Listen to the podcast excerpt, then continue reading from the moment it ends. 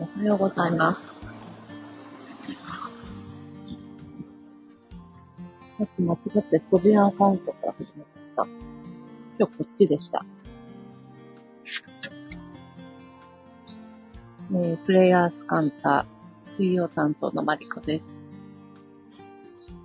えー、このプレイヤースカンタという音声配信コンテンツは毎日リレー形式で、えー、いろんなパーソナリティの方にお話しいただいているんですけれども、えー、昨日から、えー、Apple のポッドキャストだったり、Spotify だったり、えー、ポッドキャスト、ね、Google だったり、でも、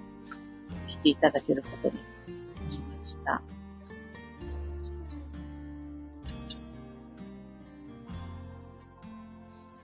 えー、私自身、個人チャンネルでも毎日配信を始めたので、ちょっとさっき間違ってそっちからスタートしそうになってました。おはようございます。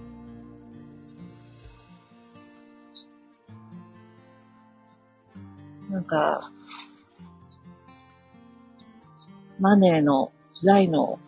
話が最近続いたから、財の話もしたいなと思いつつ、また消えたじゃなくて、どうしようと思ったら、さっきちょっと、バックミンスターフラーの転生グッティを久しぶりにこう、触れてて、いろいろ思い出したので、そっちの話にしようかなと思います。あの、これをお聞きいただいている方々は、多分、なんか興味を持ってくださる方多いんじゃないかなって思うんですけれど、あの、もう、えっと、建築家であり、技術者であり、哲学者であるバックミンスター・フラーという方がいらしたんですけれども、その方と共同研究をした梶川康先生という方がいらして、その梶川さんのえー、ところで、テンセトリティモデルというものを作るワークショップが定期的に開催されています。えー、シナジェティクスワークショップって、えー、梶川康で調べると、えー、探せると、あの、ネットでも探す、すぐ探せると思うんですけれども、そのね、テンセグリティモデルっていうのが、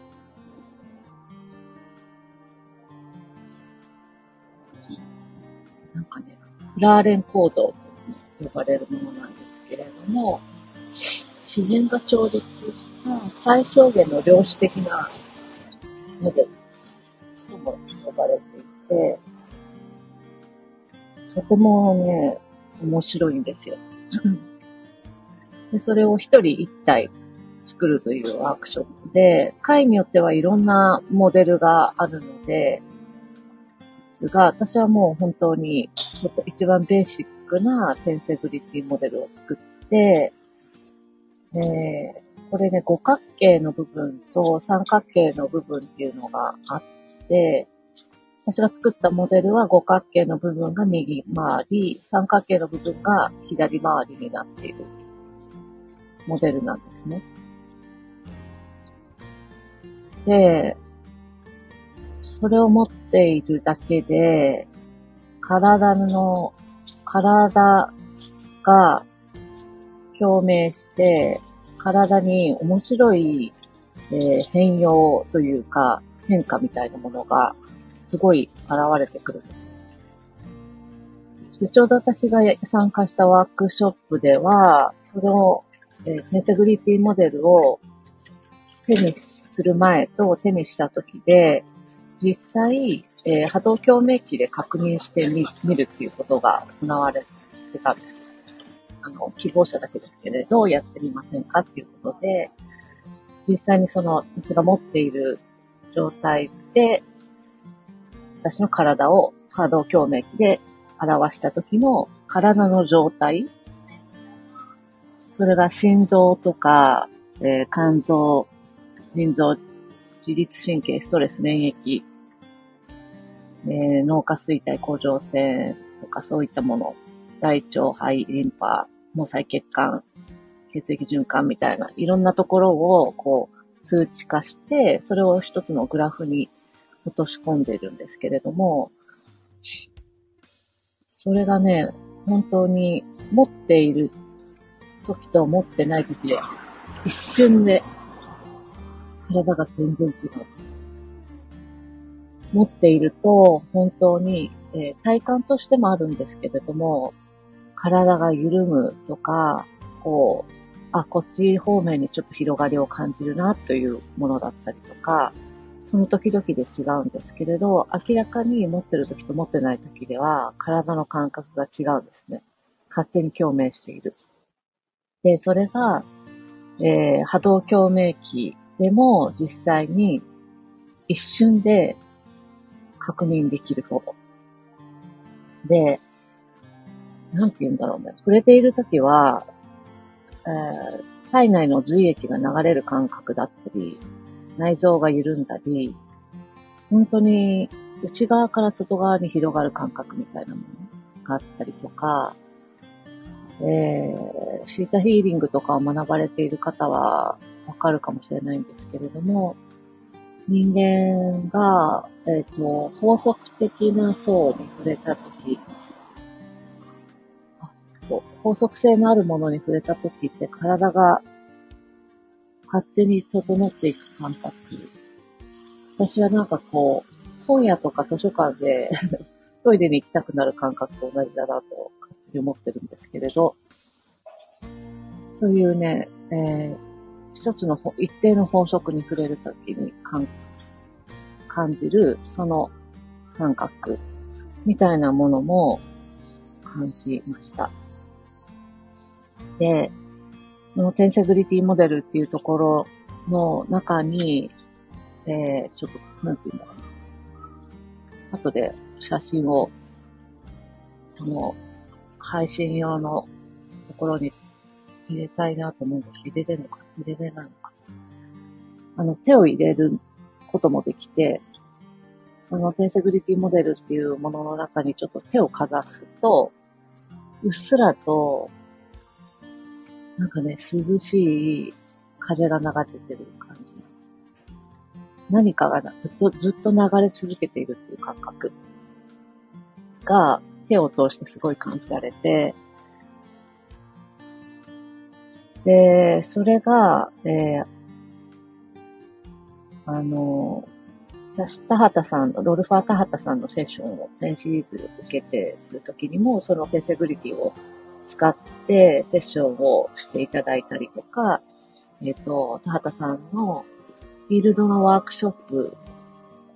にも参加させていただいたんですけれども、その時に、田畑さんがその、より良いベターな場所っていうところを探し、あ、ここだなと思って、えー、場所を見つけた時、うっすらと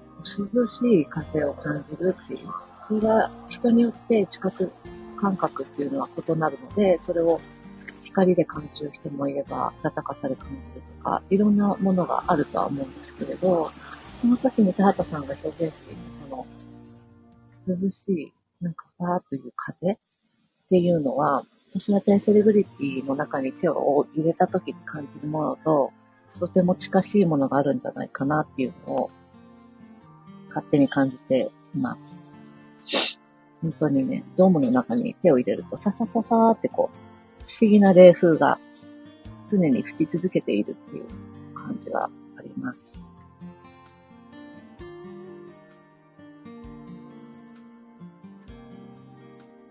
あ、そう今コメントで神社の気持ちいいのと似てる。そうなんですよね。でこれね、テンサビリティは、そのバックミンスターフラッサーによると、非連続的な圧縮材を連続した超力ネットワークで統合した超軽量構造体っていう風に表現されていて、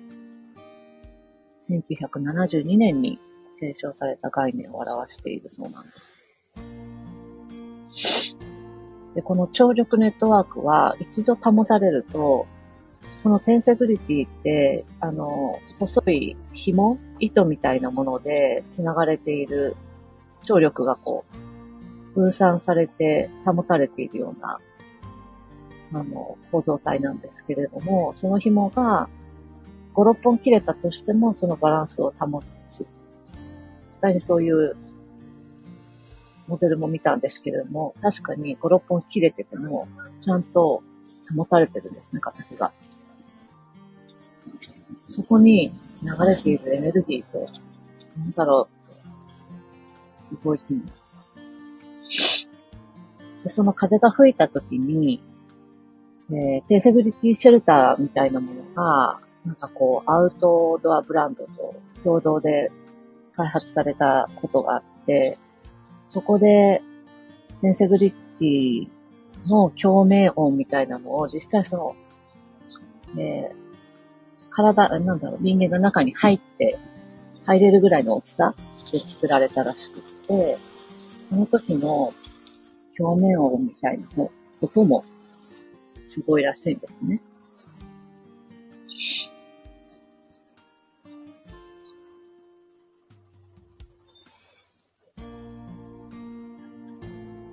とは、暴風雨とかね、その、天セグリティシェルターの中にいると、ものすごい暴風雨が来ても、その聴力ネットワークは保た保たれているっていうお話だったりとか、いろんなお話をしていただいたんですけれど、それがなんかね、こう、最小限の力で最大限のことをするっていうことなんですよね。で、それがとてもこれからの時代に適したものだなっていうのをすごく感じていて、誰しもがものすごく簡単にできること本当に自然とできてしまうこと。そして、魂が望む、やりたいと思うこと。その本当に全てが合わさったピンポイントのものって誰しも持っていると思うんです。で、それそれを凝縮されたノートでやればやるほどエネルギーっていうものが最大化する。それを一人一人が求めていくっていう、自分自身のそれって何だろうっていうのを探す、探し、それに出会い、それを実践していく。っていう風になっていく、今過渡期なんだろうなというのを感じていて、その純度をね、高めれば高めるほど、そのエネルギーが最大化するんですよね。反比例するかのように。で、それが、えー、これからの時代におけるエネルギーの回し方なんだろうなっていうのを感じていて、えー、財とか、そういうお金とかの豊かさを得るときにも、その視点で最大化生きていく時代なんだろうなっていうのをすごい感じているんです。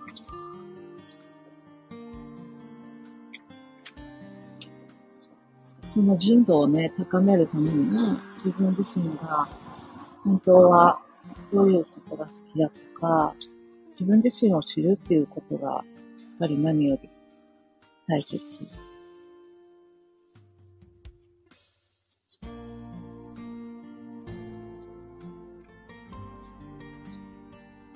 からね、その、こう、テコの原理のようなものを使って、よく、えー、レバレッジ、リバレッジとか呼ばれるもの。で、この原理を使って、最小の力で最大限のエネルギーを回す。よく、えっと、金融の、だったりとか、企業の場面でも使われる見回しだと思うんですけど、リバレッジを効かせるって。それって、今まで、例えば、えー、お金を借り入れして、事業を拡大するとか、えー、お金をローンして、えー、不動産を購入するみたいな時にも、その力って使われてるんですよね。で、この原理で。信用っていう、この人にはこういう信用があるっていうことで、えー、リバレッジを効かせてエネルギーを最大限に持っていくっていう。で、私はそのお金っていうものをどういうことなんだろうっていうお金というエネルギーに対して、こう実験的に向き合っていた時,、えー、時期があって、その時に、えー、一会社員が、会社員だからこそなぜかリバレッジが効くんだ。信用してもらえてローンが組めるんだ。で、ローンという、えー、信用のリバレッジを効かせて、そのエネルギーを最大化してみたら、そのエネルギーって、じゃあお家を購入、マンション購入することで、そこに関わる、えー、建築家だったり、えー、不動産会社の人だったり、えー、そこの資材に関わる仕事の人たちだったりっていう売る方、それを売る方だけじゃなく、様々な方が関わる。そういうふうに、いろんな人たちにエネルギーを回すっていうことをたいなと思ったときに、リバレッジを効かせるっていう方法があるんだと知って、えー、不動産というものを通じて、売って買って売って買って売って買って売って買ってみたいな。もう、やってみたっていう依頼がありました。でも、エネルギーはそもそもそういう風にできていて、エネルギーの本質を見ると、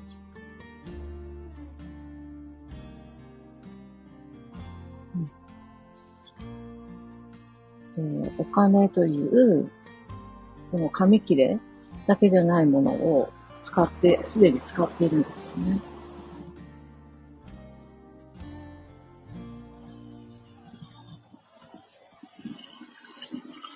見えないね。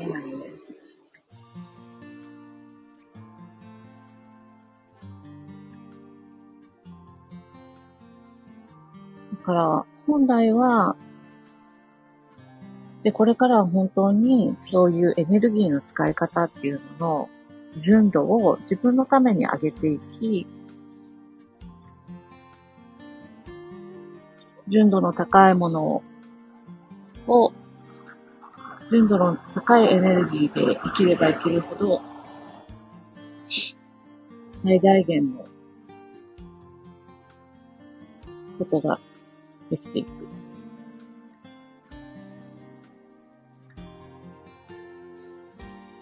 もうバックミンスターフラーの立川先生の言葉だったかな。do more with less っていうことが、インテグリティ化するっていうことなのだとすると、そういうふうに、えー、自分自身がものすごく緩んだ状態。とてもリラックスした状態。自分自身の体にも、心にも、マインドにも無理のない、とても心地よい状態。その状態。センセグリティ化する感覚。っていうのが、とても大事なキーワードになってくるんじゃないかなっていうふうに感じています。で、これ、本当に、えー、あ、えっ、ー、と、筋トレ？島田さんの筋トレ、もうちょうど今始まっちゃった時間ですけれど、それにもすごい通じることで、その状態で体が使えるようになったら、聴力バランスっていうのを体がちゃんと保って、最小限の力で体が効率よくきちんと動くことができる。無理なく、バランスよく使えるっていうことなんだろうなって思います。